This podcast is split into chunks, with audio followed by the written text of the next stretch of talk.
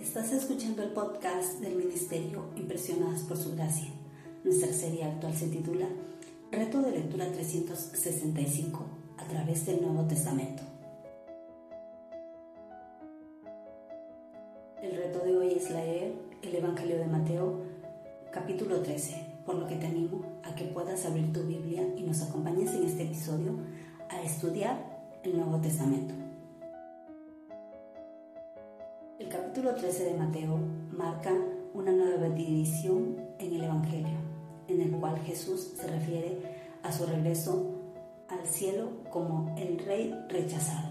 El Evangelio de Mateo comienza con la prueba que Jesús era el hijo de la promesa que podía reinar sobre el trono de David, de lo cual podemos leer en el capítulo 1. Esto fue apoyado por la visita de los sabios de Oriente y por el ministerio de Juan el Bautista, de lo cual leemos en los capítulos 2 y 3.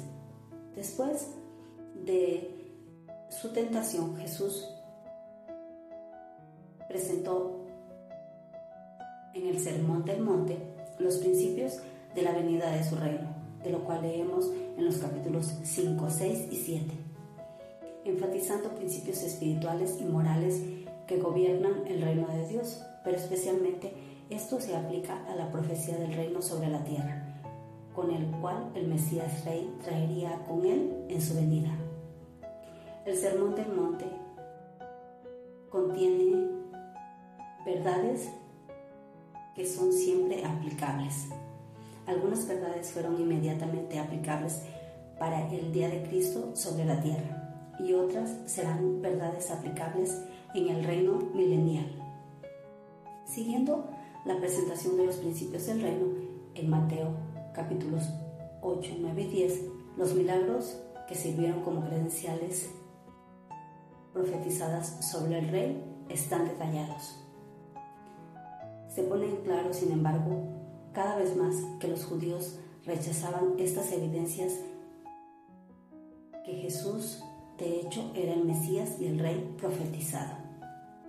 De acuerdo al capítulo 11, su rechazo y el aplazamiento del reino fue previsto.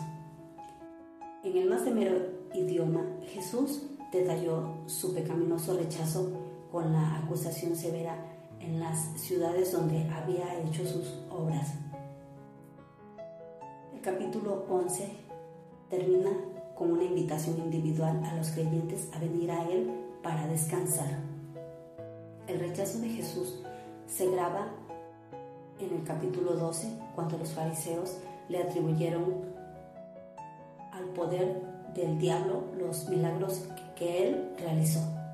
Jesús dijo que esa generación era mala y parecida a una persona poseída por ocho espíritus inmundos, de lo cual podemos leer en el capítulo 12, versículo 45.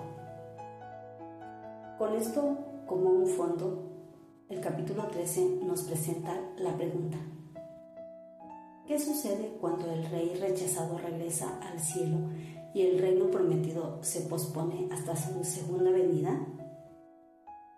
El concepto de un reino pospuesto debe entenderse como un aplazamiento del lado humano y no del lado divino, como obviamente son los planes de Dios que no cambian.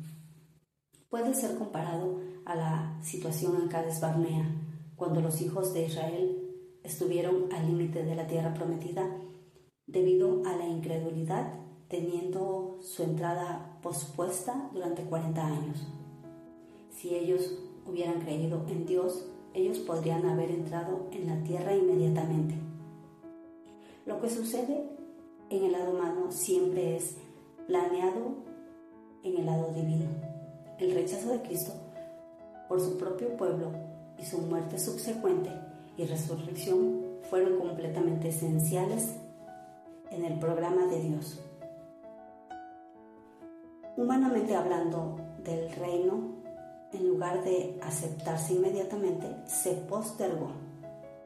Desde el punto de vista divino, el plan siempre incluye lo que depende de la responsabilidad humana, pero la voluntad de Dios no cambia. Sin embargo, el rechazo del reino en este sentido aplaza el establecimiento del reino prometido en la tierra. Este capítulo 13 no solo introduce un nuevo asunto y un nuevo acercamiento, sino también involucra un nuevo método de enseñar, a saber, el tema de las parábolas. Mientras muchas de las ilustraciones que Cristo usó se diseñaron para mostrar más fácilmente la verdad, las parábolas se presentaron para revelar la verdad a los creyentes y requirió la explicación para entenderlas. En cierto sentido, estas eran enigmas que requirieron una explicación, pero proporcionaba la explicación, la verdad, y fue proféticamente elocuente. Jesús deliberadamente adoptó el método de enseñanza con parábolas como algo particular de su ministerio con el propósito de hacer que la verdad sobre sí mismo y del reino de los cielos fuera aceptada y entendida por las multitudes quienes habían probado ser irresponsables a sus demandas. De ahora en adelante, él se dirigía a la multitud descreída.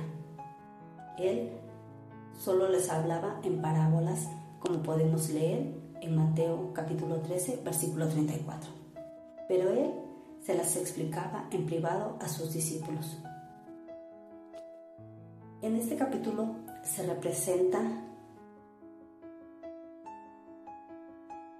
siete parábolas en las cuales se revelan los misterios del reino. Solo Mateo graba en este capítulo 13 siete parábolas. La parábola del sembrador y la de la semilla de mostaza se encuentran en el Evangelio de Marcos, capítulo 4, versículos del 1 al 9 y versículos 13 al 20. También del versículo 30 al 32.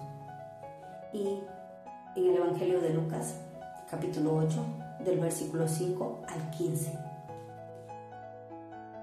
La parábola de la levadura se encuentra en Lucas capítulo 13 versículos 20 y 21.